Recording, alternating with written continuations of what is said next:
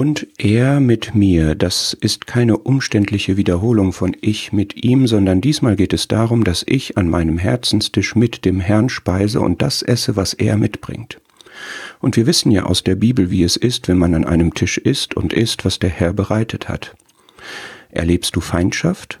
Auch angesichts deiner Feinde schafft er dir Ruhe für eine friedliche und stärkende Mahlzeit, dein Becher fließt über. Bist du ausgebrannt und erschöpft, dann backt er dir eigenhändig einen Kuchen und nachdem du dich erholt hast, bekommst du eine übernatürliche Kraft, in der du dahin gehen kannst, wo du hin sollst, in Gemeinschaft mit ihm.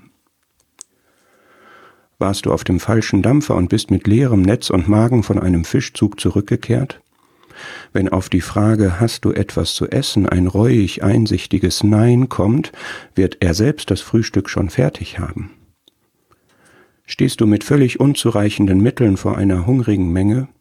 Dann achte auf den Vorgang. Wenn du das wenige in seine Hand gibst, wird daraus so viel, dass nicht nur die Menge, sondern auch du selbst satt wirst und noch Reste übrig bleiben. Bist du in Trauer und Verwirrung, weil er vermeintlich deine Erwartungen enttäuscht hat?